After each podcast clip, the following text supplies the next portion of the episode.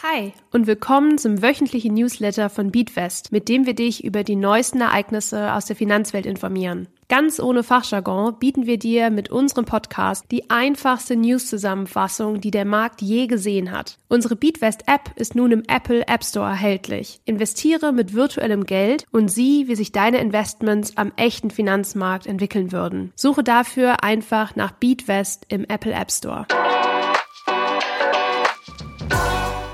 Hi, ich bin Lisa von Beatwest und wir schauen uns heute gemeinsam an, wie nachhaltiges Investieren transparenter werden soll. Wenn du dich schon einmal mit nachhaltigem Investieren beschäftigt hast, dann ist dir sicher aufgefallen, dass das Thema gar nicht so intuitiv und einfach ist, wie du es dir vielleicht anfangs vorgestellt hast. Am wichtigsten ist es, dass du dir über deine eigene Definition von Nachhaltigkeit klar wirst. Bei einigen Kategorien scheiden sich nämlich die Geister. Ein gutes Beispiel hierfür Atomenergie. Für die einen ist sie super nachhaltig und für die anderen könnte es kaum schlimmer und klimaschädlicher gehen. Die EU beschloss diese Woche neue Maßstäbe für ESG-Ratings. Ratings bedeutet auf Deutsch übrigens so viel wie Bewertung oder Einschätzung, die AnlegerInnen helfen sollen, die Nachhaltigkeit der Investitionsprodukte besser einzuschätzen. ESG steht für die englische Abkürzung Environmental, Social and Governance, was übersetzt bedeutet so viel wie Umwelt, Soziales bzw. Gesellschaftliches und gute Unternehmensführung. Das heißt, diese drei Aspekte werden beim nachhaltigen Investieren im Portfolioaufbau berücksichtigt. Bis jetzt war es aber für AnlegerInnen gar nicht so einfach nachzuvollziehen, wie stark die ESG-Kriterien tatsächlich berücksichtigt wurden. Das soll sich nun mit den neuen Vorgaben für die ESG-Ratings ändern. Diese müssen künftig von der Europäischen Wertpapier- und Marktaufsichtsbehörde ESMA zugelassen und beaufsichtigt werden. Die ESMA ist eine unabhängige EU-Behörde, die mit dem Ziel gegründet wurde, die Stabilität des Finanzsystems in der Europäischen Union zu sichern und den AnlegerInnen Schutz zu verstärken. Sie überwacht und bewertet Risiken für die Finanzmärkte, entwickelt einheitliche Regelungsstandards und beaufsichtigt Ratingagenturen sowie FinanzmarktteilnehmerInnen. Außerdem solltest du bei Bewertungen über die Umwelt- und Sozialverträglichkeit von Firmen jetzt genau sehen können, wie sie in verschiedenen Bereichen abschneiden, statt nur eine einzige Zahl für alles zu bekommen. Wenn es um Umwelt geht, also den E-Teil von ESG, kannst du in Zukunft nur noch beispielsweise sehen, ob geprüft wurde, ob die Firma sich an das Pariser Klimaschutzabkommen hält. AnlegerInnen sollen somit in der Lage sein, bessere Entscheidungen treffen zu können.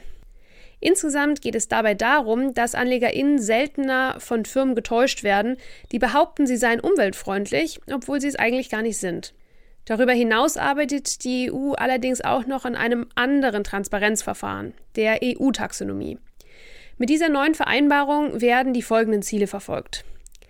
Verhinderung des Klimawandels, Anpassung an den Klimawandel, nachhaltige Nutzung von Wasser- und Meeresressourcen, Wandel zu einer Kreislaufwirtschaft, Vermeidung und Verminderung der Umweltverschmutzung und Schutz und Wiederherstellung der Biodiversität und der Ökosysteme. Die EU-Taxonomie soll Auskunft darüber geben, ob die Aktivitäten eines Unternehmens einen grünen Beitrag leisten oder eben nicht.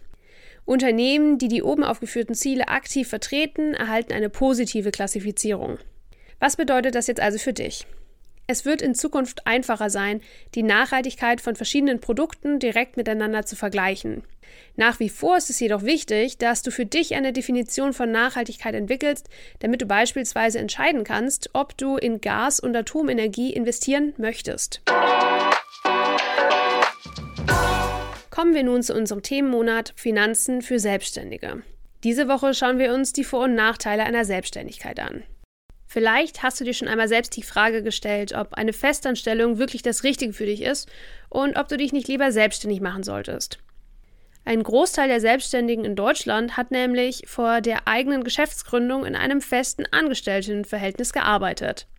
Beide Optionen haben allerdings ihre Vor- und Nachteile, aber vor allem die Selbstständigkeit ist aufgrund der folgenden Faktoren immer attraktiver geworden. Die Zahl der Selbstständigen in Deutschland hat deutlich zugenommen. Dazu gehören FreiberuflerInnen, die Dienstleistungen anbieten, UnternehmerInnen, die ihr eigenes Unternehmen führen und Content Creator, die ihre Talente online zu Geld machen. Stell dir vor, du bist dein eigener Chef bzw. deine eigene Chefin, bestimmst deine eigenen Regeln und hast die Freiheit, dein Arbeitsleben selbst zu gestalten. Das ist es, was die Selbstständigkeit bietet. Eine Chance, deinen eigenen Kurs zu bestimmen, unabhängige Entscheidungen zu treffen und dein Arbeitsumfeld zu kontrollieren. Diese Autonomie ist eine treibende Kraft für diejenigen, die sich nach flexiblen Zeitplänen sehen und die Freiheit haben wollen, ihren Leidenschaften nachzugehen.